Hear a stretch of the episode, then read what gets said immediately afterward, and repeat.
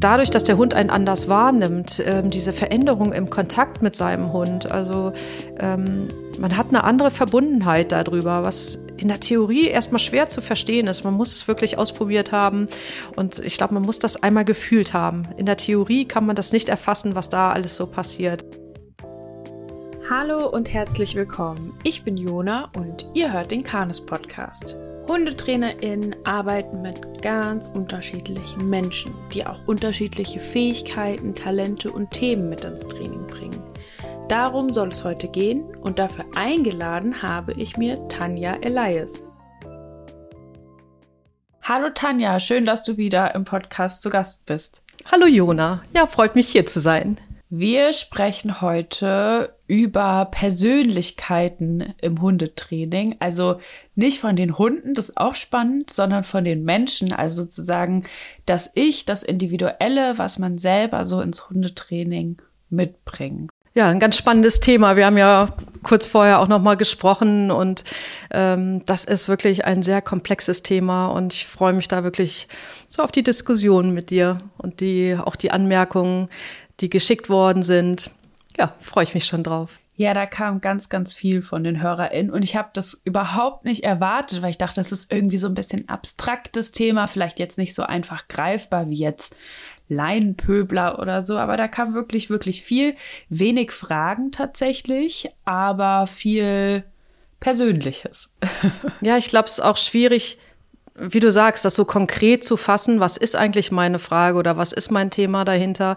Und darum finde ich das so ganz schön, dass wir darüber sprechen. Vielleicht wird es dann auch klarer, welche Fragen kann ich mir selber stellen. Und ähm, ja, dass sich die Einzelnen so besser für sich auch positionieren können. Ich würde gern mit dir starten mit einem Trendwort, was ich immer wieder in der Hundeszene lese, oder es ist ja fast schon ein Satz, und zwar Persönlichkeitsentwicklung beziehungsweise Hundetraining ist Persönlichkeitsentwicklung. Was sagst du dazu zu dieser Aussage? Ist Hundetraining Persönlichkeitsentwicklung? Das ist ein großes Wort, Persönlichkeitsentwicklung, und ähm, beschreibt einen lebenslangen Prozess.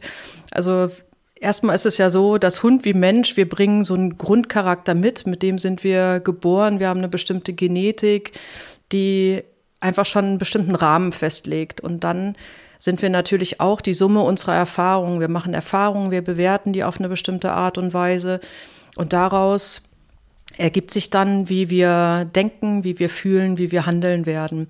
Und natürlich ist das Zusammenleben mit dem Hund auch ein Part davon, wo wir uns weiterentwickeln. Also überall, wo wir Erfahrungen machen, entwickeln wir uns weiter. Von daher kann man das schon so sagen. Nur ja, es nimmt vielleicht ähm, ein bisschen zu großen Raum in der Hundeszene, weil erstmal geht es im Zusammenleben mit dem Hund erstmal um Beziehung und ähm, nicht, dass ich mich weiterentwickeln will. Also so als Ziel. Ne? Es geht ja darum, irgendwie ein schönes Miteinander zu haben und nicht, dass ich einen Hund habe, damit ich mich irgendwie weiterentwickle. Aber es kann natürlich daraus entstehen. Ne? Und da werden wir noch verschiedene Beispiele, glaube ich, auch haben, wo das nochmal so deutlich wird. Ja, das sehe ich tatsächlich ähnlich wie du. Natürlich ist es auf jeden Fall, ähm, kann man da viel sich entwickeln im Hundetraining, aber es wird mir manchmal so ein bisschen zu sehr benutzt, das Wort, um vielleicht auch für Hundetraining zu werben. Ja, also Manche holen sich wirklich einen Hund, weil sie sich weiterentwickeln wollen. Also haben vielleicht Ängste, Unsicherheiten und ähm, wollen mutiger werden oder ähm, ich finde das auch bis zum bestimmten Grad finde ich das auch okay. Also wenn der Hund nicht nur Mittel zum Zweck ist, sondern auch Hund sein ja. darf, dann finde ich das auch völlig okay. Also natürlich schaffen wir uns Hunde an, weil wir auch ein egoistisches Anliegen haben. Entweder wollen wir einen Sozialpartner haben oder wir haben Spaß zu trainieren oder wollen eben eine Herausforderung. Also ich glaube, dass jeder irgendwie auch so einen, so einen Anteil hat, wo er sagt, ja, es ist auch es hat einen Grund. Also sonst würde Auf man sich ja, Fall. ja, finde ich auch völlig legitim. Und dann, Voll. welchen Raum das nimmt, das ist eben so die Frage. Ne? Ja, vor allem, also jetzt gar nicht so von Kundinnenseite, sondern eher so von Trainerinnenseite, wenn es damit so ein bisschen so zum Verkaufsargument fürs Hundetraining wird oder auch für eine Hundetrainer in Ausbildung oder bestimmte Seminare oder so, wenn es eher über den Hund dann so in die Coaching-Szene reingeht und sich ja. da so ein bisschen Sachen auch überschneiden. Ähm, aber da haben wir tatsächlich auch noch mal eine extra Folge mit einer Psychologin Ach, geplant zum spannend. Thema. Ähm, ja, genau zum Thema da also die Grenzen von Hundetraining und wo geht's dann wirklich auch in andere Bereiche.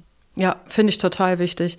Weil natürlich für HundetrainerInnen ist das wichtig, zu wissen, was für einen Grundcharakter bringt mein Kunde mit, also was, was, ja, was für Qualitäten, was kann ich nutzen, damit die beiden besser miteinander klarkommen und ähm, wo gibt's aber auch Dinge, wo es dem Kunden, der Kundin schwerfällt, sich zu entwickeln. Also das ist schon wichtig, das zu wissen und das mit einzubeziehen.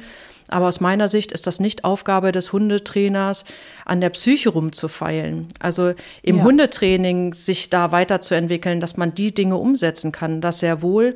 Aber das Grundthema dahinter, das gehört an eine andere Stelle. Also wenn man so merkt, ich habe grundsätzlich im Leben ein Problem, mich abzugrenzen oder mich durchzusetzen oder ich habe ähm, ein Problem, mich zurückzunehmen, ähm, dass ich schnell aggressiv werde oder ne, also so cholerische Züge habe. Und ja. wenn mir das im Leben so Schwierigkeiten macht, dann ist es wichtig natürlich, das woanders zu klären, dass man ein Coaching oder eine Therapie macht. Und ähm, das hilft dann auch wieder dem Hundetraining.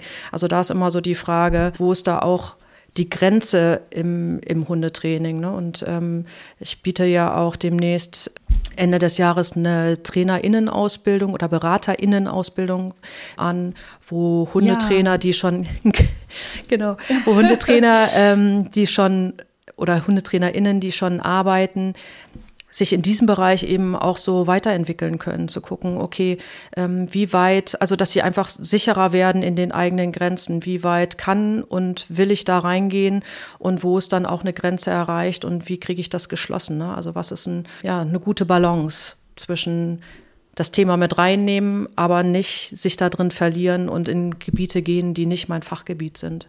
Ja, da fängt ja so die wirkliche Professionalisierung auch an, wenn es nicht nur um Techniken oder so geht, die sind auch ganz wichtig. Aber das Thema Beratung und da wirklich die Kompetenzen von TrainerInnen ausbauen, fällt ja oft so ein bisschen hinten runter. Nicht im Kanes-Studium, also meiner Wahrnehmung jetzt als ähm, frühere Studentin sozusagen nicht, sondern ich finde, da haben wir richtig, richtig viel mitbekommen. Da wird ja ein großer Wert drauf gelegt, aber das wird auf jeden Fall die TrainerInnenwelt bereichern. Also nochmal zum Sichergehen, das ist auch für externe TrainerInnen, das nicht nur ja, für genau. Studentinnen. Ja, also man sollte schon eine Weile im Hundetraining tätig sein und das ist aber nicht nur für, für Kanes-Absolventen, ja.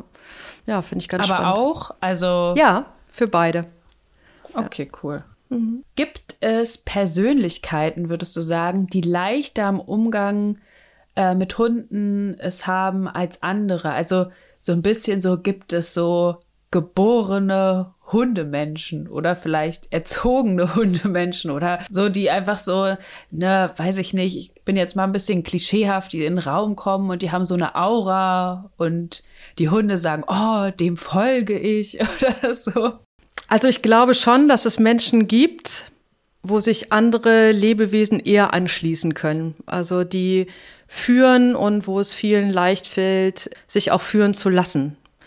Nur ist das eine höhere Qualität, als einem Lebewesen auch viel Raum geben zu können.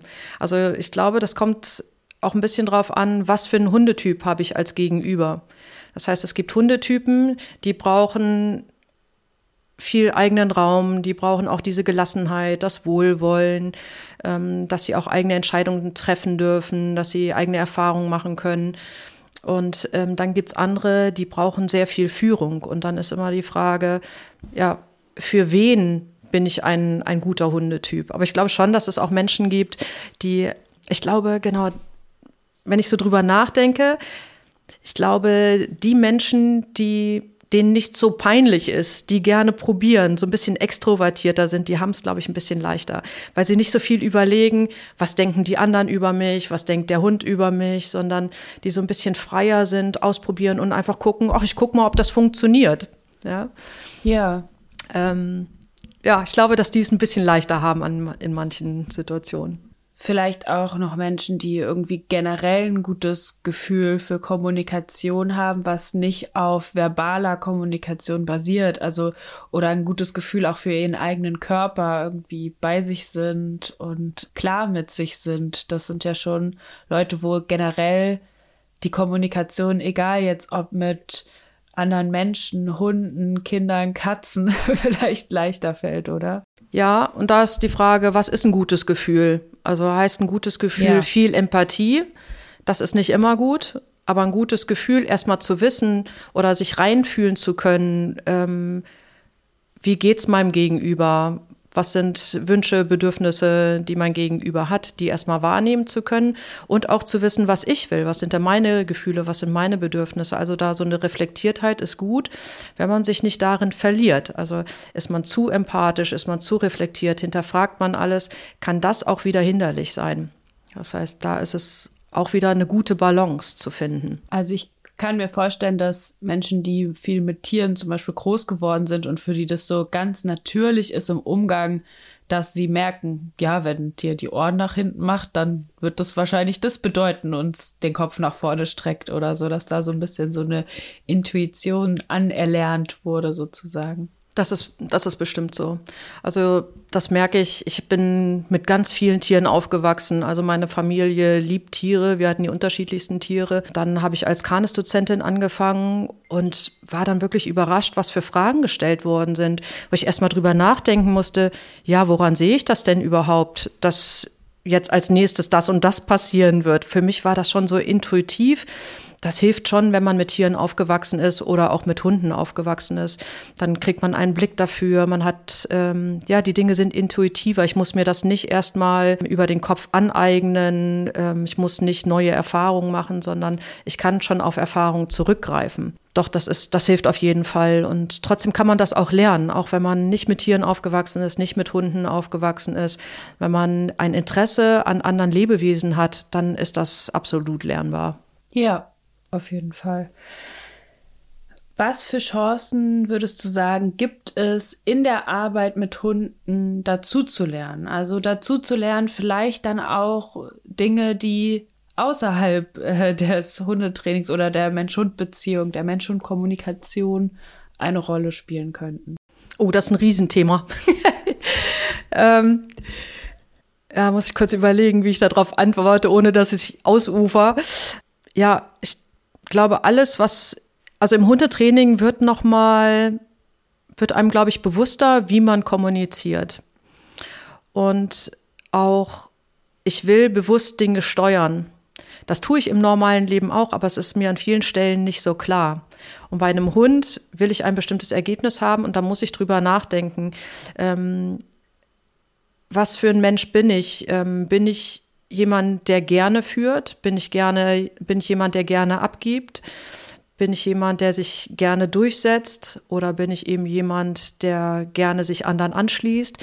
Und dann im Hundetraining muss man sich vielleicht in dem anderen Bereich ein bisschen entwickeln, je nach Hundetyp. Und das kann man dann auch, das merke ich, dass viele von den KundInnen oder auch von unseren Studenten dann sagen, das ist viel viel größer geworden als nur das Hundetraining. Also ich habe mir Fragen gestellt, die ich dann eben auf das Leben auch übertragen konnte.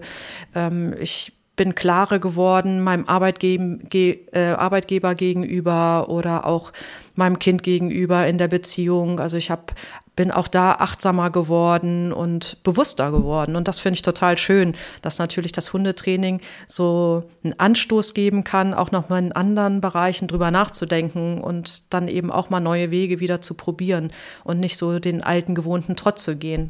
Mhm. Also es sind ja ich würde mal sagen, 95 Prozent der KundInnen sind bei mir Frauen. Mindestens. Ja. also, ähm, ja, genau, sind wirklich viele Frauen oder Männer, die mitkommen. Mhm. Ähm, und ich finde schon, dass Hundetraining, ohne dass man es jetzt bewusst forciert und das zum großen Thema macht, wirklich so eine Art Empowerment oft für viele Frauen darstellt, weil sie da ja auch mal aggressiv sein dürfen. Also aggressiv, damit meine ich jetzt vielleicht, bevor sich Leute erschrecken, dass, ähm, mhm. Dass ich damit meine, dass sie sozusagen handlungsbereit, handlungsfähig, in dem Moment, ähm, ja, vielleicht mal laut sein dürfen, direkt sein dürfen, sagen dürfen, was sie wollen oder lernen es immer wieder sozusagen ganz klar auf den Punkt zu ähm, bekommen, was sie wollen. Und da merke ich schon auch bei KundInnen, wie gesagt, ohne dass es jetzt bewusst äh, dahingetrieben wird, sondern einfach als Nebeneffekt, dass sich da oft noch mal was verändert und die ganz anders auftreten mit einer Zeit. Ja, also man muss Farbe bekennen, was man will. Also man kann bei einem Hund nicht irgendwie eine Grenze, die man setzt, irgendwie in ein Päckchen packen und ein Schleifchen drum binden und hoffen, dass der Hund das versteht. Das wird in der Regel nicht funktionieren.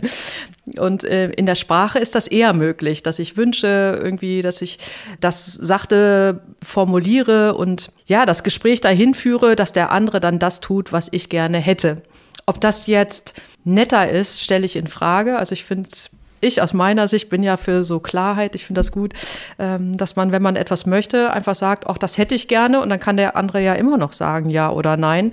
Und das kommt den Hunden sehr gelegen, wenn man das klar formuliert und hier kann ich eben nicht meine Sprache benutzen, sondern ich muss wirklich auch die passende Stimmung dazu transportieren. Und das habe ich schon auch den Eindruck, dass Frauen das tendenziell ein bisschen schwerer fällt, aber mittlerweile auch Männern überhaupt gesellschaftlich ist, so ehrliche Gefühle zu zeigen, irgendwie verpönt, als ob das was Schlechtes ist.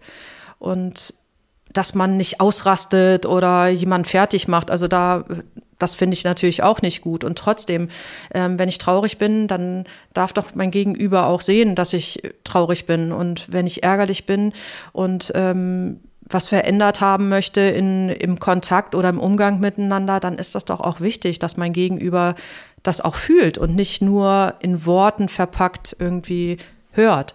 Und ähm, das glaube ich schon, dass im Hundetraining man das mehr trainiert und seine Körpersprache, seine Emotionen sich da bewusster wird und dem den eben auch ehrlicher Ausdruck verleiht. Ja.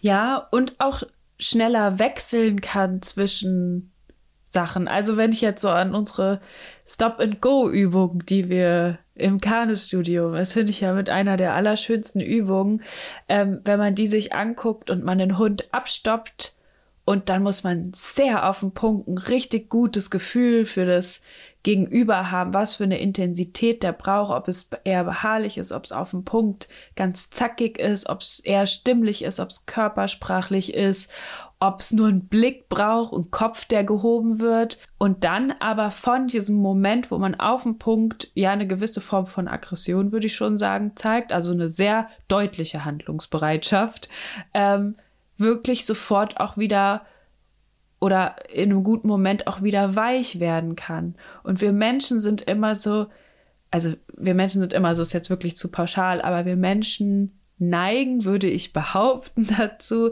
dass wir sehr oft in Emotionen feststecken oder in Gedanken noch feststecken in einer Sache und nicht so schnell umswitchen können. Und ich finde, das kann man bei Hunden toll lernen oder auch bei anderen Säugetieren. Also ich habe das von Pferden ehrlich gesagt gelernt. Ich finde, die sind noch mal ein deutlicherer Spiegel als Hunde, weil die sich nicht so einschleimen wollen. Aber ähm, dieses in dem Moment wirklich, ja, laut zu werden und dann aber sofort sich wieder zurücknehmen zu können. Da denke ich auch an so Hunde, die drohen und es brummelt und es sieht ganz, ganz krass aus und die beißen vielleicht sogar mal in die Luft und werden ganz laut und im nächsten Moment schlecken die sich über die Schnauze und machen Kontakt liegen oder so. Das finde ich mhm. so toll. Ja. Also Hunde sind da situativer, weil sie Dinge nicht so persönlich nehmen. Also wir neigen, wir Menschen neigen dazu, Sachen persönlich zu nehmen. Ah, der verarscht mich doch, ähm, der weiß genau, mhm. was er machen soll. Und dann hänge ich in diesem, ähm, was macht der? Also wir nehmen das oft auf dieser Beziehungsebene so wahr. Und ähm, mhm. Hunde sind einfach situativ und sagen, ich will jetzt nicht, dass du an meinen Knochen oder an meinen Stock rangehst, lass das. Und wenn das dann akzeptiert wurde, dann ist das für die auch okay. Also sie sind nicht irgendwie persönlich betroffen zu sagen, das war doch mein Knochen, den habe doch ich gefunden. Also solche Gedanken ja. gibt es bei Hunden nicht. Und ja, Situation geklärt, akzeptiert und dann können die auch wieder gut miteinander sein. Und ähm, das finde ich hilft wirklich zu gucken, ähm, worum geht's hier eigentlich? Bin ich sauer auf den Hund oder geht's um die Situation, dass ich dem Hund was beibringen will? Und diese Bereiche besser voneinander zu trennen. Ähm, das hilft. Und die Wechsel finde ich auch, dass man das ein bisschen trainiert, sich überhaupt nicht da so so antriggern zu lassen von Situationen, die nicht funktionieren. Also ähm, ja, wir funktionieren ja auch nicht immer im Leben. Wir haben auch mal einen schlechten Tag. Wir, ähm, wir sind auch mal nicht gut drauf und dem Hund das auch mal zuzugestehen. Und dann ähm, haben wir vielleicht selber einen schlechten Tag und ähm, sagen, ja, aber ich muss doch mit dem Hund trainieren. Und dann ist man schon gereizt und der Hund merkt das und dann reagiert er da drauf und dann ich glaube, das kennt jeder. dann ist es Chaos und dann ärgere ich mich über den Hund und über mich selber und überhaupt. Und schon haben wir einen Scheißtag. Statt an dem Tag zu sagen, warum heute trainieren? Ich bin nicht gut drauf, das wird eh nichts. Und dann Spaziergang zu machen. Also da auch, mhm. ähm, das hilft zu gucken, bin ich überhaupt in der Stimmung, und, um Training zu machen. Und ich bin, glaube ich, irgendwie ein bisschen vom Thema abgekommen. Ne? Was war deine Grundfrage? Nö, finde find ich nicht. Äh, ja, dieses Stimmungs-Switchen. Äh, da, genau, das wir Switchen. Waren bei der Grundfrage, ganz, ganz Grundfrage, aber da sind wir ein bisschen wegphilosophiert von, was für Chancen durch die Arbeit mit Hunden dazu zu lernen. Ah ja, ja. Nee, mit dem Switchen nochmal du hast ja gesagt, dieses Switchen, das kann man da ganz gut lernen, auch mit den Hunden. Das finde ich auch. Und da ist mir wichtig, dass man wirklich innerlich auch switcht. Also das erlebe ich oft bei meinen KundInnen, ja. dass die erstmal den Hund irgendwie einen Anschiss verteilen oder irgendwie ähm, schon eine Grenze setzen, weil er irgendwie nicht hört. Und dann wirklich so sehr quietschig, ja, ja, ja, ja, ja, wenn er es dann ja, richtig ja, gemacht ja. hat. Sie sind aber noch nicht in einer gelassen, noch nicht mal in einer gelassen Stimmung, in einer freundlichen, freudigen erst recht nicht. Und ich glaube, dass das Dinge sind, die wirklich unverständlich werden für den Hund. Also für mich wäre es passiger, wenn man dann sagt, ja, genau so. Ja, also yeah. ein bisschen ruhiger, nicht ganz so energetisch, aber stimmiger zu dem, wie ich mich fühle. Zu sagen, ja, genau so möchte ich das haben. Also so eine Ernsthaftigkeit oder so eine konzentrierte Grundstimmung zu halten. Und wenn ich mich freue, mich dann auch von Herzen zu freuen. Und mhm. das, das triggert mich irgendwie in der Hundeszene, dass dann immer so auf so einem ganz hohen Niveau, ja, ja, ja, oh, so ist fein, good boy. Oh, und in dieser ja. Stimme, wo ich so denke, das ist kein wirklich, für mich ist das kein wirkliches Lob. Wenn man das innerlich wirklich so fühlt und ja, so rüberbringt, ja. dann ist das völlig egal, welches Wort ich habe. Es geht mir jetzt nicht um das Wort oder dass einer quietschig ist und einer ruhiger ist, sondern ich glaube, wenn ich das wirklich fühle, dann fühlt das auch mein Hund. Ja, voll. Und natürlich. Ehrliches hab, Loben. Ja, das genau. kommt ganz anders an. Also, es kennen doch auch wir Menschen, wenn jemand einfach sagt, so toll gemacht äh, zu einem Kind, was ein Bild gemalt hat, dann merkt das Kind doch auch, dass es nicht so eine Wertschätzung ist, wie wenn sich hier wirklich jemand das Bild anguckt und vom Herzen Feedback dazu gibt. Ja, genau. Und natürlich kann man sich auch da weiterentwickeln. Also so loben und so eine Gelassenheit, das fehlt mir ein bisschen. Also ähm, ich könnte manchmal ein bisschen lockerer sein. Und dann hatte ich letztens ähm, meine Dummy-Trainerin, die hat also dann. Also du jetzt mit deinem Hund? Ich mit meinem Hund, ja. Ah, okay. Genau. Ähm, mein Hund ähm, hat sich dann überwunden, was zu machen. Und dann habe ich auch nur so gesagt, ja, es ist gut. Und sie da, ja, du kannst dich schon ein bisschen spürbarer freuen. Und da hat sie auch recht. Das heißt, auch da kann man sich ein bisschen entwickeln. Und trotzdem ist das wichtig, halt in seiner Art zu sein, zu bleiben. Mhm. Ja, stimmig in sich selbst zu bleiben. Mhm. Ja, da kamen ganz viele Zuhörer in Antworten auf meine Frage, was sie so darunter verstehen. Und da möchte ich dir mal so ein bisschen zusammenfassen, was da so kam. Ich finde nämlich, es war ganz viel sehr strenge Eigenkritik, die ich wahrgenommen habe. Ja, lies mal vor. Häufig kam sowas wie, ich bin zu streng, ich lobe nicht oft genug, ich bin zu gestresst und dann ist der Hund auch gestresst, mhm. ich bin zu inkonsequent leider, ich bin zu ungeduldig, kam ganz häufig, ich habe keine gute Frustrationstoleranz selber. Also da waren wirklich sehr, sehr viel so, ich bin schuld, habe ich ja. rausgelesen aus ganz vielen Nachrichten. Ja. Also was ich da raushöre, ist ja ein hoher Wille, das gut zu machen mit dem Hund und einen guten Weg zu finden mit dem Hund. Und was ich cool fände, wenn die Leute, die das geschrieben haben, nochmal so eine Gegenliste machen. Was haben sie denn an Fähigkeiten? Was machen sie gut im Hundetraining oder im, in der Beziehung mit ihrem Hund? Gar nicht nur im Training, sondern überhaupt im, ja. im Miteinander. Und das geht manchmal verloren. Natürlich ist das auch wichtig zu gucken, was läuft nicht so gut, wo kann ich mich noch mal entwickeln. Aber der Bereich, in dem ich mich entwickeln kann, da ist wichtig, dass ich auf meine Stärken gucke, weil das ist, was ich nutzen kann. Du hast das vorhin bei dieser Stop-and-Go-Übung gesagt. Also wo ich einen Hund ranhole, stoppe und dann noch mal zu mir ganz ranhole. Da finde ich, habe ich so ein ganz gutes Gespür dafür, also bin ich jemand, der mit sehr viel Energie den Stopp setzen kann? Oder bin ich jemand, der das eher über Beharrlichkeit machen kann? Also was für ein Typ bin ich? Und ähm, bin ich jemand, der körpersprachlich viel über den Blick macht oder über die Körperspannung macht? Oder bin ich jemand, der das über Stimmung, also über Lautäußerung eher macht? Also was ist meine Qualität? Wo wo dringe ich zu dem Hund durch? Wo bekomme, bekomme ich eine Verbindung? Wie, wie kriege ich eine Erreichbarkeit? Also was bringe ich an Potenzial mit und worauf reagiert mein Hund? Und wenn ich das rauskriege, dann kann ich das weiter ausbauen. Und mhm. darum ist das, ist das so wichtig, sich seiner Stärken bewusst zu machen, weil oft kommt man mit seinen Stärken viel weiter, als die Schwachpunkte weiter auszubauen. Also das hilft schon, weil manche Hunde brauchen ein, ein spezifisches, also wenn mein Hund sehr auf Stimme reagiert und es fällt mir schwer, wirklich so eine Strenge in die Stimme zu be bekommen, dann ist das natürlich hilfreich, wenn ich das auch ein bisschen ausbaue. Aber es wird etwas geben, ähm, was es mir leichter macht, zu kommunizieren und das mit reinnehmen. War das verständlich, wie ich das meine? Ja, also ich übersetze es nochmal so ein bisschen in die Stop-and-Go-Übung. Für mich ist da auch nochmal so klar geworden, warum ich die so mache, wie ich sie mache. Und zwar mache ich mit Kunden immer mehrere, KundInnen immer mehrere Durchläufe, wo ich vorher sage, es geht jetzt nicht so krass ums Ergebnis. Also guckt jetzt nicht nur darum, ob der Hund stoppt oder ob er, wie er ankommt, sondern probiert mal drei, vier Runden euch aus. So, probiert mal aus und dann macht mal eine Runde, nehmt mal die Arme weg, macht mal eine Runde, macht mal voll die Stimme oder so. Wirklich, um dieses, ja, rauszufinden, wo man authentisch das kommunizieren kann für sich und natürlich auch, wo der eigene Hund eine Reaktion zeigt. Genau. Also da auch so ein bisschen nicht so, man darf halt ja auch sich ausprobieren irgendwie. Also Unbedingt. immer diese Fehlerunfreundlichkeit. Ja. Ja, ich finde es auf jeden Fall krass, weil wie viele Hunde haben so und so und so, so viele Themen, aber zu, zu sich selbst ist man so, so streng. Also ja. es gehören ja auch immer zwei zu einer Beziehung. Und man, manche haben halt auch einfach krass frustige Krötenhunde. So, ähm, hallo, wer bleibt da cool, wenn ein Hund eine Viertelstunde lang rumfiebt? Also das ist total lobenswert und das ist auch machbar auf jeden Fall, aber es ist auch vollkommen normal, davon genervt zu sein. Es ist überhaupt in einer Beziehung vollkommen normal, mal genervt zu sein. Also ja. wenn ich gucke in meiner Familie, ich liebe meine Familie und trotzdem bin ich manchmal genervt von denen und die mit Sicherheit auch von mir.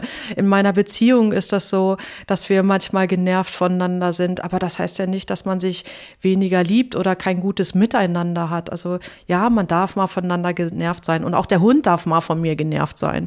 Und ähm, ich darf auch mal ein Stück unverhältnismäßig sein, ja, dass ich irgendwie gereizt ja. bin. Es muss mir halt auffallen und das darf nicht permanent so sein, aber da, darauf achtet man ja in einer Beziehung, wo mir der andere wichtig ist, sowieso drauf. Und trotzdem kann das mal passieren. Und wenn ich dann in diesen, in diesen Selbstvorwürfen bin, dann kann das zur Folge haben, dass ich in der Folge immer vorsichtiger werde und dann immer mehr überlege, was ist denn richtig zu handeln.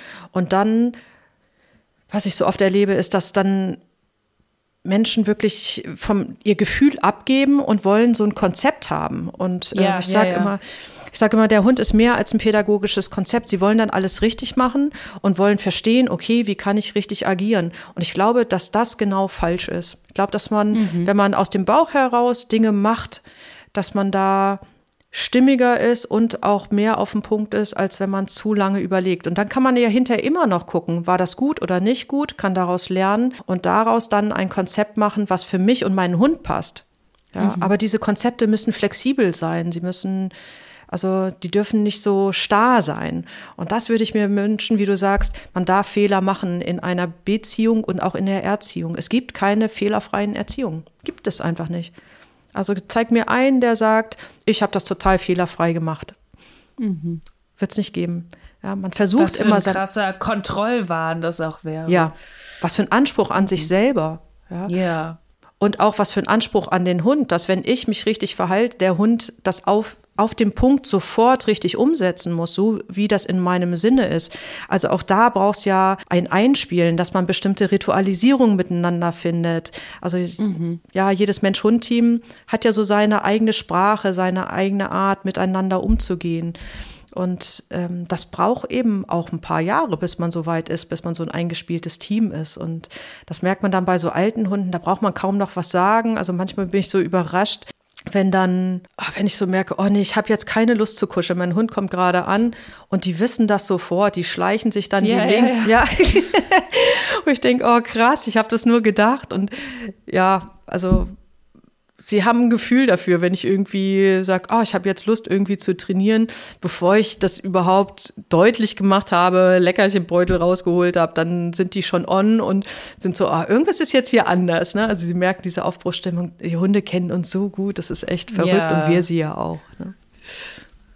Und wenn man das zu sehr in ein Konzept bringen würde, dann würde ja gerade genau das wegfallen. Ja. Beziehungsweise es, es kann gar nicht wirklich wegfallen. Also man, man kriegt es, man würde es ja gar nicht hinbekommen. Ja. Zum also Glück, ich, ja. Ich, ich glaube, zusammenfassend kann man dazu sagen, oder zusammenfassend würde ich, würde ich das Ganze mit, was du gesagt hast, es ist schön, Lust daran zu haben, sich zu entwickeln. Ja. Man darf Spaß daran haben und gute TrainerInnen durch ihre Beratung, aber auch durch gute Anleitung und natürlich gutes Fachwissen und Techniken können einen auch da hinbringen, dass man sich wirklich nochmal entwickeln kann, ohne dass es der Anspruch ist, den Menschen zu verändern. Aber man darf auch einfach so bleiben, wie man ist, oder man soll einfach so sich selber da auch, ähm, ja, man darf, man darf so bleiben, wie man ist und muss halt gucken, wo man dann irgendwie in der Beziehung da die Kompromisse eingeht oder was dann da Sinn macht ja. im Alltag. Ja, also wer sich entwickeln will, der kann das auch. Bis zu welchem Maß? Das hat natürlich Grenzen an der einen oder anderen Stelle. Also das kommt eben so ganz drauf an, was ich auch so familiär oder in meiner Lebensgeschichte mitbekommen habe. Aber wenn man sich entwickeln will, kann man ein ganzes Stück weiterkommen als da, wo man jetzt steht. Ja, das ist eine ganz gute Zusammenfassung, finde ich auf jeden Fall. Entwicklungsmöglichkeiten gibt es für jeden, der möchte. Und trotzdem mhm. bin ich so, wie ich bin und der Hund ist so, wie er ist. Und schwierig wird es halt an der Stelle, wo man einen Hundetyp gewählt hat, bewusst oder unbewusst, mhm. ähm, der konträr zu meiner Persönlichkeitsstruktur ist. Also wenn ich jemand bin, der gerne im, ja, im, ähm, wie nennt man das, im Einklang so miteinander lebt. Und ich habe einen Hund, der aber auch gerne Konflikte eingeht und immer mal wieder überprüft, wo stehst du, wo stehe ich und ähm, seine Interessen gerne durchsetzt, dann kann das 15 Jahre lang, also je nachdem, wie lange der Hund lebt, kann das wirklich ein anstrengendes Zusammenleben sein. Und ich kann mich entwickeln, wenn ich Lust dazu habe, dann werde ich ein bisschen durchsetzungsfreudiger und der Hund muss lernen, sich zurückzunehmen. Und trotzdem gibt es da auch Passungen, wo man sich fragen muss, wären wir glücklich miteinander? Und das ist auch eine Frage, wo in der Hundeszene das oft sehr vorgeworfen wird, wenn jemand drüber nachdenkt, seinen Hund abzugeben. Und natürlich bin ich nicht dafür, leichtfertig einen Hund abzugeben. Ich finde, man kann erstmal gucken, findet man über Erziehung einen Weg? Kann man einen Weg finden, der für beide wirklich gut ist und nur weil, also, weil wir nicht gleich ticken, ähm, kann das eine große Bereicherung sein und man kann Gutes miteinander finden. Es gibt aber auch Passungen, die so ungünstig sind oder so konträr sind, dass man sagen muss, das ist einfach gefährlich und es wird ein lebenslanger Kampf für beide werden. Ja. ja. Weil wenn ich bestimmte Dinge nicht entwickeln kann und ähm, mein Hund, der vielleicht freiheitsliebend ist, der gerne entsch eigene Entscheidungen trifft, nur eng halten muss, an der Leine halten muss, vielleicht auch irgendwie am Halti, dem keine Freiräume mehr geben kann, da muss ich irgendwann überlegen, ist das wirklich ein lebenswertes Leben für meinen Hund oder wäre der nicht bei einem anderen Besitzer, der klarere Grenzen setzt, ihm deswegen mehr Freiheiten geben kann, ist er da nicht besser aufgehoben. Ja, auf jeden Und, Fall. Ja, das ist ein, bei den KundInnen, die ich habe, nie eine leichtfertige Entscheidung. Ja, und ähm, die wenigsten sagen, ach ja, ich wollte ihn abgeben. Dass man mal so einen Moment hat, finde ich auch normal, ne? wo man das einfach so, wo so ein Gedanke ja. kommt, oh, am liebsten würde ich dich abgeben, ja. Geh doch, zieh mhm. doch aus, ja. Auch das ähm, finde ich, da muss, da darf man sich auch keinen Vorwurf machen. Das, manchmal ist man einfach so genervt und dann fünf Minuten später oder einen Tag später ist das dann ja auch schon wieder anders. Also manchmal sind das so Impulse, wo man einfach nur mal gefrustet ist, auch über sich selber, dass man es vielleicht nicht hinbekommt. Ähm, aber es gibt eben auch Situationen, wo man das wirklich überlegen muss, auch ähm, was das für einen Einfluss auf die Familie, auf meine Beziehung, auf mein mhm. Kind hat, ähm, mit so einem Hund oder mit dieser ständigen Reibung zu leben. Also da muss man auch auf das ganze System gucken und da würde ich mir auch ein bisschen mehr Offenheit wünschen, dass das zumindest besprechbar ist. Und meistens ja meistens ist ja ein Weg zu finden, wie, wie das miteinander hinzukriegen ist, so dass, dass alle auch ähm, Gutes miteinander haben. Aber manchmal eben auch nicht. Ja, da würde ich auch auf jeden Fall das Thema Abgaben mehr gesellschaftsfähig machen, den Thema, den Hund abzugeben. Und auf der anderen Seite würde ich, und es würde vielleicht auch dadurch passieren, wenn man da leichter drüber sprechen könnte, dass sich mehr Zeit genommen wird fürs Abgeben. Also ich habe das Gefühl, gerade dadurch, dass es so tabuisiert ist, wird es dann irgendwie gerne so ein bisschen still und heimlich gemacht. Also natürlich jetzt nicht, wenn man da sich mitkümmert und die sind bei TrainerInnen und die werden beraten und so weiter, aber dass da eben dann wirklich geguckt wird, okay, wir trennen uns sozusagen oder unsere Wege trennen sich, ähm, aber ich nehme mir die wirklich die Zeit, was zu suchen oder wenn es eine Überbrückung ist, erstmal mit einer Pension oder irgendwas, wirklich sich Zeit zu lassen, dann einen guten Platz für den Hund zu finden und nicht dann schnell ins Tierheim. Also nichts gegen Tierheime, finde ich, ist überhaupt nicht verwerflich, aber vielleicht nicht gerade ins Tierheim um die Ecke, wo man sich noch nicht mal angeguckt hat, wie es da aussieht und äh, die eh schon total überladen sind, sondern wirklich Zeit, um dann was zu finden, auch wenn das absolut auch eine riesige Herausforderung ist, gerade aktuell. Ja, also ich glaube, dass das eben wichtig ist, dass man einen Trainer, eine Trainerin hat, die wirklich diese Chance gibt, dass man diese, diese Entscheidung nochmal so bewusst trifft. Also zu sagen, ähm, was muss ich für mich verändern? Also unter welchen Bedingungen will ich mit diesem Hund zusammenleben? Also was brauche ich? Was ist das Mindestmaß, was klappen muss? Ja, und gerade wenn ich Kinder habe und ich habe vielleicht einen Hund, der, der mich oder das Kind schon mal gebissen hat, da muss man wirklich gucken, macht das so Sinn? Ja, das sind jetzt extremere Sachen, aber es gibt ja auch einfach Bedingungen, nehmen wir mal was anderes, ähm, was nicht so extrem ist. Also zum Beispiel ein Hund, der in der Stadt nicht klarkommt, ne? also der einfach von diesen Außenreizen so überfordert ist, dann muss ich gucken, okay, für mich ist das totaler Stress, mit dem Hund überhaupt spazieren zu gehen, weil er draußen irgendwie nur außenorientiert ist, sich gar nicht auf mich konzentrieren kann. Und ähm, der Hund hat kein entspanntes Leben, ich habe kein entspanntes Leben. Das heißt, ähm, wie können wir einen Weg finden, wo wir beide entspannt miteinander leben können? Oder wäre es nicht gut, man vermittelt den Hund irgendwo hin, wo er auf dem Land lebt? Und erstmal diese Entscheidung zu treffen, will ich das versuchen?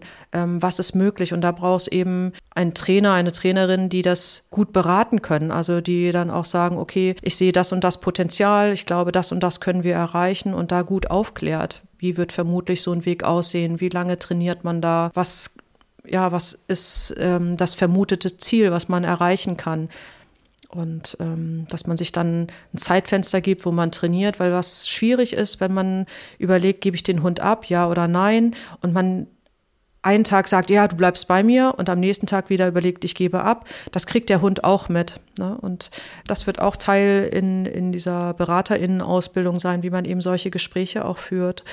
Worauf kommt es da an, dass man da eine gute Hilfestellung geben kann? Und dann ist es oft so, dass die Menschen sich entscheiden, dann zu trainieren, gucken, haben sie dann das Ergebnis und in fast allen Fällen behalten die dann ihre Hunde. Du hast ähm, vorhin den Begriff Konfliktfähigkeit ähm, benutzt. Würdest du sagen, dass mangelnde Konfliktfähigkeit mit eins der häufigsten Probleme von Menschenseite aus sind, die das Zusammenleben mit Hunden schwieriger gestalten können oder schwieriger gestalten?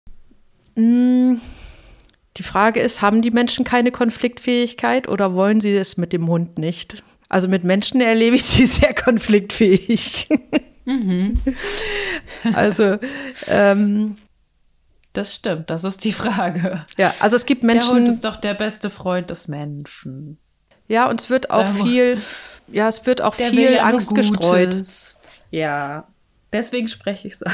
Ja, finde ich, auch, finde ich auch ganz gut. Also das eine ist, bin ich wirklich ähm, generell jemand, der Konflikte scheut und die zu mir ins Training kommen, die haben ja einen Konflikt mit ihrem Hund. Ihr Hund möchte Dinge machen und ich finde die nicht gut. Also sonst würden sie ja nicht ins Training kommen. Also wir arbeiten ja ähm, fast ausschließlich mit Hunden, die irgendwie Probleme machen in, im, im Leben oder wo etwas sich verändern soll. Und ähm, ja, wenn ich dann. Ganz kurz, mit wir meinst du jetzt dich und Rainer, oder? Ja, genau, ja. ja, okay. genau, Rainer und ich. Ähm, und dann ist es schon wichtig, dass man klar hat, wo will ich hin? Und dann ja, wird ja der Trainer, die Trainerin sagen, das und das ist der Weg und ähm, dass man dann guckt, kann und will ich mich dahin entwickeln. Und auch hier, die Fähigkeit ist eins, die kann man erlernen, aber der Wille dazu, sich Konflikten zu stellen, die zu klären und nicht zu umschiffen, das ist dann wieder beraterisches Können zu gucken, möchte das jemand erlernen oder eben nicht. Und ich habe so die Erfahrung gemacht, dass viele das möchten. Es ist nur ganz viel Angst, ob sie das richtig machen und wenn sie es nicht richtig machen, was dann passiert. Sie haben Angst, ja. dass es einen Beziehungsbruch ja. gibt, dass sie was kaputt machen beim Hund und das wird durch die Medien auch sehr suggeriert. Also ist ganz viel Angst dahinter. Voll. Weniger der Unwille. Gibt's mhm. auch mal, ne? Also Menschen, die sagen, ich will mich nicht durchsetzen. Manche sagen auch, ich muss mich im Leben schon so viel durchsetzen.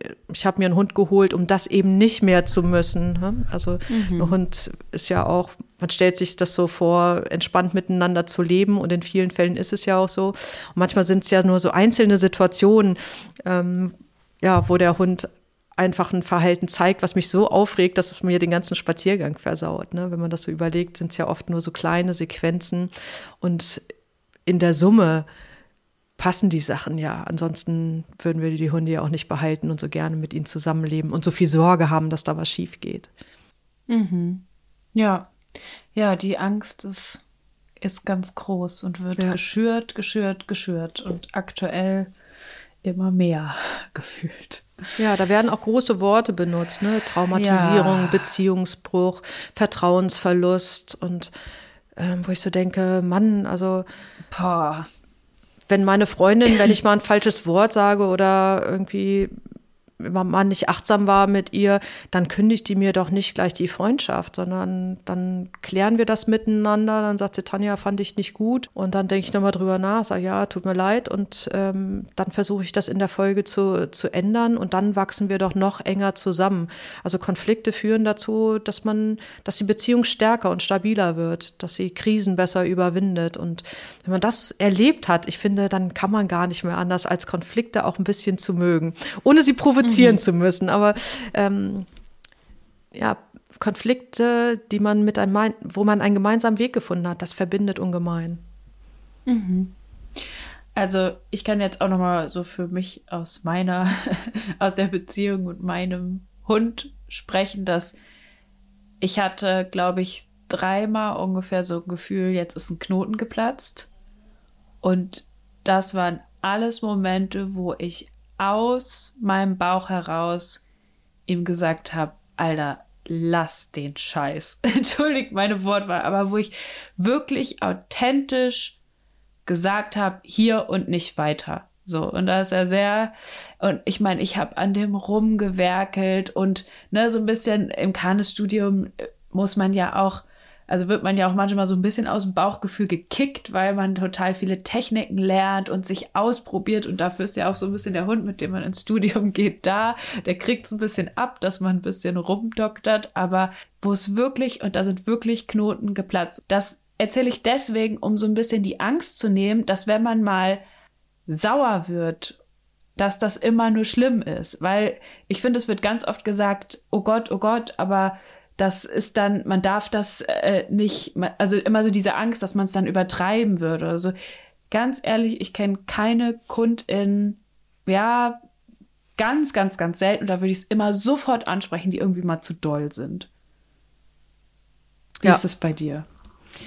Ja, zu, der, zu doll habe ich auch selten. Also das ähm, das ist ja ein Lebewesen, was einem am Herzen liegt und da tastet man sich erstmal ran, wie viel Ansage braucht er in dieser, dieser Situation. Und ja, das ist das Endergebnis, Jona, was, was du dann hast, dass die Stimmung dann zu, zu der Handlung passt.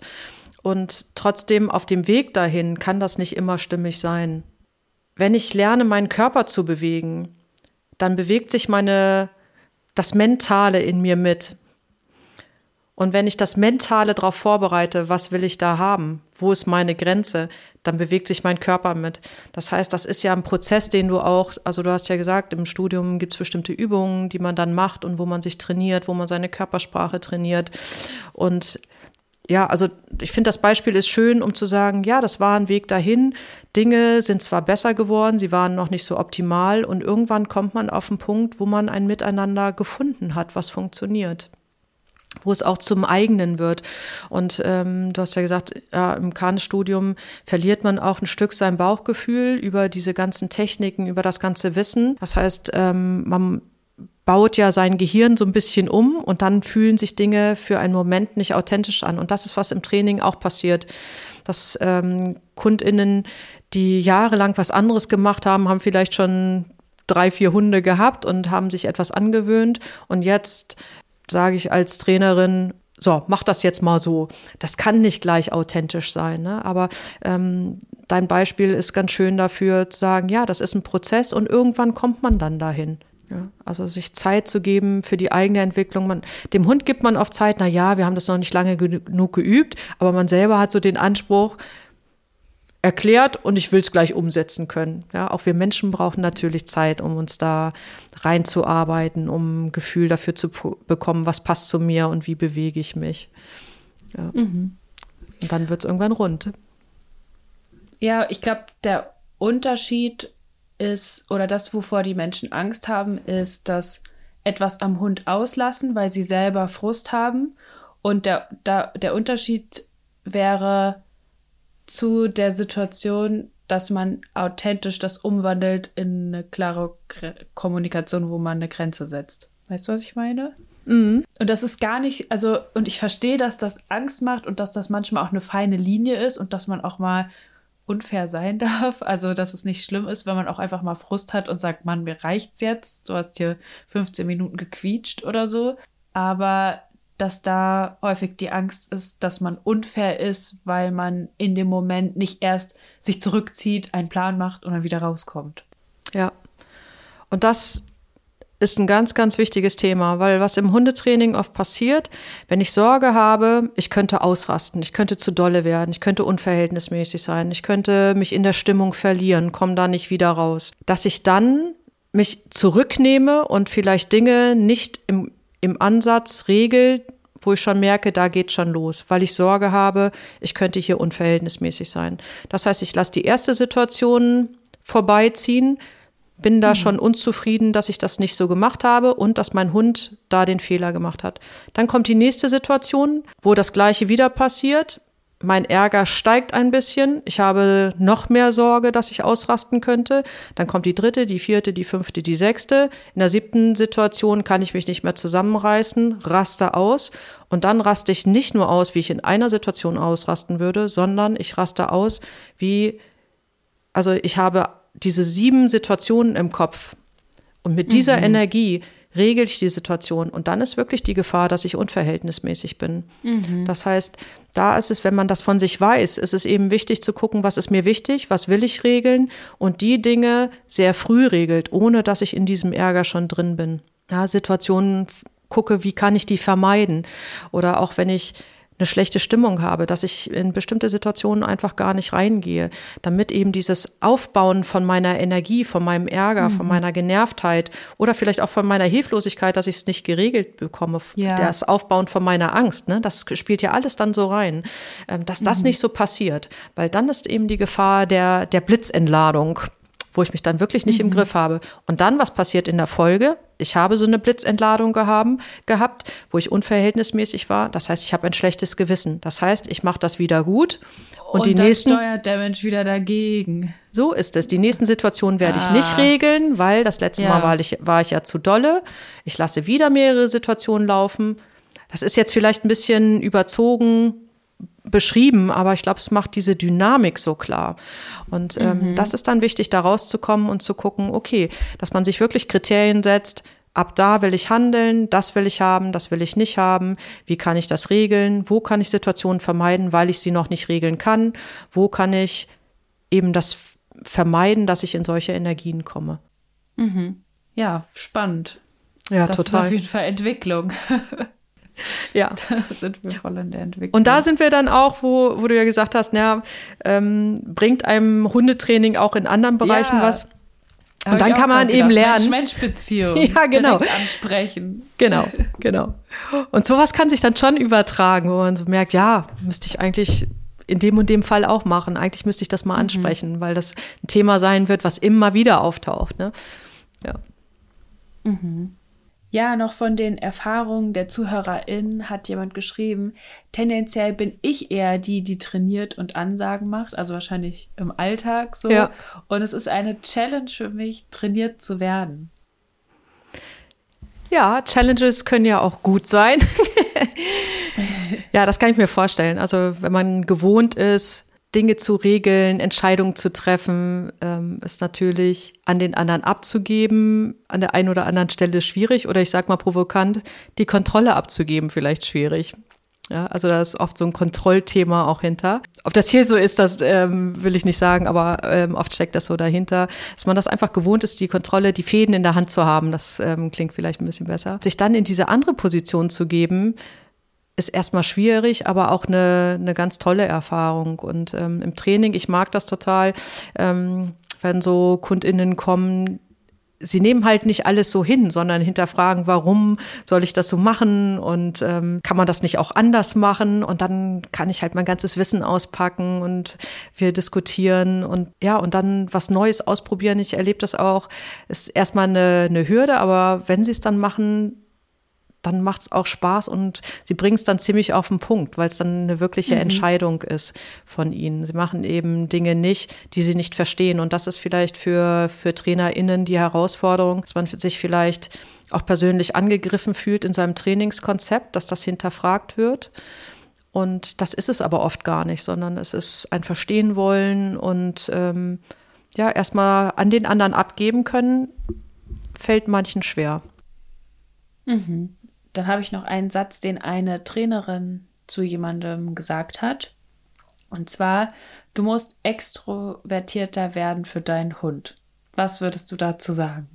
Aus jetzt Beraterin-Perspektive diesen Satz ähm, KundInnen zu sagen. Ja, ich würde fragen, in welcher Situation? Also wie genau soll diese Kundin oder der Kunde das umsetzen? Also was genau ist damit gemeint? In welcher Situation und was ist mit extrovertiert gemeint? Mhm. Also ist das ähm, was Abgrenzendes? Ist das ähm, was? Also soll jemand lauter sein, großräumiger werden? Also ich habe gar kein Bild davon, was extrovertierter heißt sondern ähm, da müsste wirklich konkreter benannt werden. Das ist ja auch ein Teil in unserem Studium. Wir nennen das so physikalische Sprache, umsetzbar ähm, gesagt zu bekommen. Was heißt das denn im Verhalten? Was soll, soll in meinem Verhalten anders sein? In welcher Situation? Damit das ein bisschen konkreter wird. Also erstmal als Überschrift kann man das ja erstmal so lassen und dann müsste aber auch nochmal folgen, was genau ist damit gemeint. Und findest du es grenzüberschreitend, den Satz? Also du musst extrovertierter werden? Ich finde ihn zu also du musst es sowieso, keiner muss sich entwickeln und trotzdem ja. haut man ja manchmal sowas raus, ja. Also, ähm, also es kommt auch ein bisschen drauf an, wie, in welcher Situation das gesagt ja, wurde. Ne? Genau. Also ein Kunde muss sich überhaupt nicht verändern, sondern ich sage, was ja. ich denke, was ein gutes Herangehen wäre und es ist immer die Verantwortung des Kunden oder der Kundin zu sagen, ja, passt zu mir, will ich probieren, ja oder nein. Ne? Also ich bin die Expertin, die den Plan hat und ähm, dann ja die Verantwortung, ja oder nein, liegt immer beim, beim Kunden. Und das finde ich auch wichtig, dass der Kunde zu jeder Zeit diesen Raum hat, zu sagen, ich gehe noch mit oder ich steige aus. Ja. Mhm. ja. Und ähm, du musst extrovertierter sein, ist mir einfach zu absolut. Ja, also mhm. jemand, der kein extrovertierter Mensch ist, der kann nicht extrovertiert werden. In bestimmten Situationen kann er mehr aus sich herausgehen, ja, auf den Hund zugehen oder eine Grenze setzen oder ähm, lauter sein, was auch immer da damit gemeint ist. Also situativ ja, aber nicht als in der Art zu sein. Das geht einfach nicht. Mhm. Also lieber eine konkrete Übung anleiten und Sachen ausprobieren, wo man dann vielleicht mal lauter werden kann oder wo man den Menschen bestärkt, direkter zu kommunizieren oder so, als sowas Abstraktes. Ja, also wenn du dir extrovertiert vorstellst, ich stelle mir jemand vor, der irgendwie tanzend über die Wiese geht und es scheißegal ist, was die anderen über ihn denken. Das hilft dem Hund ja nicht, wenn der tanzend über die Wiese springt. Ja. Also was ist ja. extrovertiert? Es ist einfach nicht klar, was damit gemeint ist. Ja. Ja. Ja, voll. Ja, ich würde noch mal so ein paar Sachen einfach vorlesen. Mhm. Ich glaube, da müssen wir gar nicht so viel zu sagen, sondern eher so ein bisschen ähm, ermutigend, mhm. was die Leute geschrieben haben, was sie gelernt haben auch von der Arbeit mit Hunden. Also ganz schön eigentlich, jetzt so ein bisschen die positive Seite. Ich bin und gespannt. zwar wurde gesagt, ja, man entwickelt sich ständig weiter und kommt raus aus seiner Komfortzone. Und jemand anderes hat geschrieben, mittlerweile kann ich richtig gut Nein sagen. Das finde ich oh, auch schön. ganz schön. Ja. Und ich, dann hat jemand gesagt, ich fühle erst, seit ich einen Hund habe, so richtig meine Stärken und Schwächen. Also da Ach, ist anscheinend toll. ziemlich viel, hat der Hund ganz gut gespiegelt oder die Person sich vielleicht auch ganz gut reflektiert. Ja, dafür sind Hunde ja auch wirklich gut. Ne? Also man macht etwas oder hat eine Stimmung und man sieht eine unmittelbare Reaktion am Hund. Ne? Also spiegeln ist dann ein gutes, gutes Wort für. Mhm. Dann ähm, hat jemand geschrieben, ich bin heute sehr dankbar dafür. Also der Hund war anscheinend sehr unruhig und ein sehr hibbeliger Hund, aber sie ist heute sehr dankbar dafür, weil sie gelernt hat, vielmehr ihr so die Ruhe zu bewahren und so simpel es klingt, zu atmen. ich habe sofort ein paar Kundinnen vor Augen, die ja. mich immer wieder dazu, dafür verfluchen zu sagen, durchatmen, ja, bis drei ja. zählen, jetzt mal bis fünf zählen. Und die sagt, oh, Atme, Tanja, du hast das schon hunderttausend Mal gesagt. ja, und es hilft einem selber. Aber also, man merkt das, wenn die Leute so die Luft anhalten. Ne? Also man merkt es einfach, dann bringt es auch wieder Luft rein, wenn man sagt, atme. Ja, das stimmt. Aber es nervt auch manchmal, wenn man selber so ein schneller Typ ist und sich dann immer wieder zurücknehmen zu müssen, damit es im Training ruhig läuft, sich dann nicht anstecken zu lassen, das ist auch schon ein ganz schöner Kraftakt. Und trotzdem glaube ich, jeder, dem das besser gelingt, also ich glaube, ganz wird es einem nicht gelingen, wenn, es, wenn man selber so ein Energiebündel ist, merkt man aber, wie dieses Atmen, dieses Runterfahren, sich selber zu fokussieren, wie einen selber das auch im Leben fokussiert, wieder erdet, ähm, mhm. wieder mehr zu sich zurückholt. Mhm. Und ähm, ja, wo man zu einer innerlichen Ruhe findet, zu einem innerlichen Fokus darüber auch findet. Ja, mhm. finde ich, finde ich ganz schön, aber ähm, für meine Kundin sehr, sehr anstrengender Prozess. Ich hätte auch gern jemand im Alltag, der neben mir steht, sagt, atme. Wäre manchmal nicht schlecht. Ja, das muss man üben. Ja. ja irgendwann kommt ja das Atmen, ne? wenn man blau anläuft, dann merkt man, okay, wird mal wieder Zeit. ja. Dann äh, wurde noch gesagt, der Lerneffekt ist eingetroffen, geduldig zu sein, aber beharrlich und das hilft der Person auch sehr, sehr viel im Alltag weiter. Außerdem hat jemand geschrieben, ich habe mich weiterentwickelt in Bezug auf Grenzsetzung und Konflikte aushalten. Auch, ja. Also überhaupt aushalten, dass die da sind, ist auch ganz schön. Das finde ich beides total schöne Sachen, weil dieses beharrlich an Dingen dranbleiben. Also das ist in der Hundeszene oft so, ähm, dass KundInnen versuchen, Dinge durchzusetzen. Es klappt nicht, ah, siehst du, hat nicht geklappt. Statt dann nochmal dran zu bleiben und zu sagen, ja, aber wie kriege ich das denn transportiert, dass ich das nicht will? Also da mhm. nochmal nachzusetzen und so lange an dem, also mit dem, mit dem Hund in Kommunikation zu bleiben, bis der Hund wirklich verstanden hat, ich möchte das nicht. Und diese Beharrlichkeit mhm. im Hundetraining, ähm, das finde ich ist ein ganz, ganz, also ist ganz wertvoll, wenn man versteht, dass man über Beharrlichkeit Dinge regeln kann. Mhm. Ja, dieses Dranbleiben ist gut. Dann ähm, schreibt eine Hörerin, bin irre ungeduldig, ist aber dank Hund viel besser geworden. Und dank dir, also ich nehme an, sie meint mich, ähm, bleibe ich mehr bei mir. Ach, wie schön. Schönes Kompliment an dich. Schön. Ja. Ja. Dann noch eine Feststellung, ähm, die ich auch ganz spannend finde. Und zwar, ich bin in bewussten Trainingssituationen viel entspannter als im Alltag. Und das ist ja auch, mhm. das unterstreicht ja auch ganz schön irgendwie oh, unsere ja. Arbeit, äh, ja. dass wir sagen, ey, also dass wir immer wieder beibringen, also eigentlich ist doch Hundetraining ganz oft beizubringen, wie man Trainingssituationen gut aufbaut. Ja. Um nicht in solche Fallen zu tappen, oder? Ja, Trainingssituationen aufbaut, um nicht in Fallen zu tappen und wie man wirklich überlegt im Alltag sich bewegen kann. Und das ist für viele sehr anstrengend, zu sagen, Mann, ich will doch einfach nur spazieren gehen.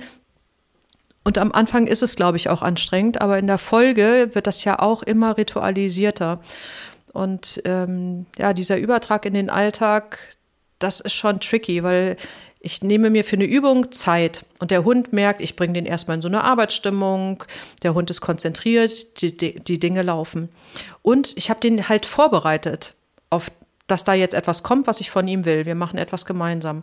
Im wahren Leben ist es aber so, da kommt eine Ablenkung und jetzt will ich Zugriff haben. Das heißt, der Hund ist schon in Erregung. Ich war noch nicht vorbereitet, der Hund war nicht vor, vorbereitet und jetzt soll es klappen. Und das ist natürlich schwierig. Also es sind viel erschwertere Bedingungen und dann ist das eben so eine Lücke, die sich da auftut. Und dann ist die Frage, wie kann man die schließen? Und da sind wirklich TrainerInnen gefragt, das gut zu erklären. Wie kann man Situationen aus dem Alltag nutzen, um da drin zu tra trainieren, dass sie trotzdem kontrollierte, dass man da trotzdem kontrollierte Rahmenbedingungen hat. Ja, und dann kommt eben auch die Gelassenheit, wenn ich dann merke, ah, es funktioniert im Alltag, ähm, dann kommt die Gelassenheit. Aber äh, man muss eben gucken, was sind, wo können Situationen auftauchen, wo sichere ich lieber den Hund, wo nehme ich ihn vielleicht eher an die Leine, riskiere gar nicht, dass es nicht funktionieren kann. Oder sagen wir, ich laufe und mein Hund ist total hundeverrückt und ich weiß, in 100 Metern kommt eine Ecke und ähm, die ist nicht gut einsichtbar. Ähm, einsichtbar? Einsichtig? Gut einsichtig, so. ähm, ich kann da nicht gut reinsehen. Ähm, dann nehme ich den Hund ran oder nehme ihn an die Leine, gehe um die Ecke und lasse ihn dann wieder freilaufen. Ja, die Gefahr, dass wenn ich da hinlaufe, bin 20 Meter vor der Ecke, da kommt ein freiläufender Hund rangeschossen, mein Hund rennt, ich kriege ihn nicht zurückgerufen und schon ärgere ich mich, weil ich nicht handeln konnte. Der Hund war zu weit weg, ich war zu langsam und da kann man im Alter ganz viele Situationen erstmal vermeiden, bis man Trainingsstand hat, dass man das schaffen kann. Mhm. Und dieses mentale darauf vorbereitet sein ist da total wichtig. Ja, genau. Ja, ich habe die ZuhörerInnen gefragt, wo sie im Training so am meisten an ihre Grenzen kommen. Und es gab eine in verschiedenen Ausführungen formuliert, ganz, ganz häufige Antwort, vielleicht auch so ein bisschen äh, spezifisch dazu, wer ähm, ja mir folgt, dass dieses Wort so oft gefallen ist. Ähm, ist ja auch so ein bisschen Kanesbubble. Aber das häufigste Wort war wirklich Abgrenzung. Ja. Abgrenzung im Sinne von, ich will, dass der Hund bestimmte Dinge lässt und ja, also dass er aufhört, was zu machen, was, was er gerade macht. Ne? Oder meinst du eher äh, innerliche äh, Abgrenzung, Abgrenzung? Ja, innerliche ja. Abgrenzung. Mhm. Also bei sich bleiben, nicht die Stimmung übernehmen, eigene Dinge tun, sich abgrenzen im Alltag. Ja, ich glaube, dass das generell schwer ist für uns heutzutage. Die, Welt ist so schnelllebig, sich da abzugrenzen. Und es ist, wir sind es gar nicht mehr so gewohnt, bei uns zu sein. Und ähm, ich finde, das ist auch eine große Chance, das im Hundetraining wieder mehr zu leben. Also wir haben ja auch viel darüber gesprochen, was Hundetraining mir persönlich auch in anderen Bereichen bringen kann. Und ähm, gerade für Menschen, denen so Konflikte schwerfallen mit dem Hund oder sich durchzusetzen, da ist das natürlich eine Abgrenzung zu haben, sich in einem, also ich sage immer, einen gesunden Egoismus zu leben. Ja, mhm. ist total hilfreich, weil der Hund einen dann ernster nimmt und viel, viel besser hört, ohne dass ich im Training etwas verändert habe. Also ich werde eine, eine bessere Erreichbarkeit bei meinem Hund haben. Er hört besser zu wenn mir das gelingt. Und für mich ist es auch, dass ich fokussierter bin. Also diese Abgrenzung macht nicht nur was für den Hund, dass er mich als jemand wahrnimmt, der eigene Entscheidung treffen kann, der eine eigene Meinung hat, sondern es macht mir, es gibt mir auch noch mal Zeit, so meine ein, eigene Meinung noch mal klar zu kriegen. Wo will ich überhaupt hin? Wie bin ich heute drauf? Macht das Sinn, heute überhaupt was zu machen? Ähm, also so eine Iststandsbestimmung zu machen. Und dafür brauche ich eben Zeit und so eine innerliche Versammlung. Und da steckt auch ganz viel für einen selber drin. Also mhm. da möchte ich Mut machen, das mal auszuprobieren. Und ja, dass das schwerfällt, das ist oft so, gerade am Anfang. Und macht man es aber eine Zeit. Viele meiner KundInnen sagen dann auch, dass sie das als total angenehm erlebt haben, dass sie sich nochmal anders wahrgenommen haben. Ähm, ja, mehr runtergekommen sind, fokussierter insgesamt geworden sind darüber. Mhm. Sich selber wieder ein bisschen mehr ins Scheinwerferlicht gerückt zu haben. Ja, genau. Ach, schön. Ja. Ja, schön, sich selber da ein bisschen, bisschen mehr zu feiern und sich auch mal um sich zu drehen. Ja. Ganz wertvoll und auch ganz wertvolles Lernen im Hundetraining. Ja, und also, es fühlt sich in der Folge gut an, auch wenn es am Anfang schwer ist, jedenfalls für die meisten. Ja, ja. Das, das war wirklich, also ist gerade auch so eine Sache, wenn man aus der praktischen Woche rausgeht, ganz große Lernerfahrung, dieses Gefühl. Ja. Und dann auch diese, ja, und also diese Verbindung zu spüren. Ne? Sehr also, bestärkend.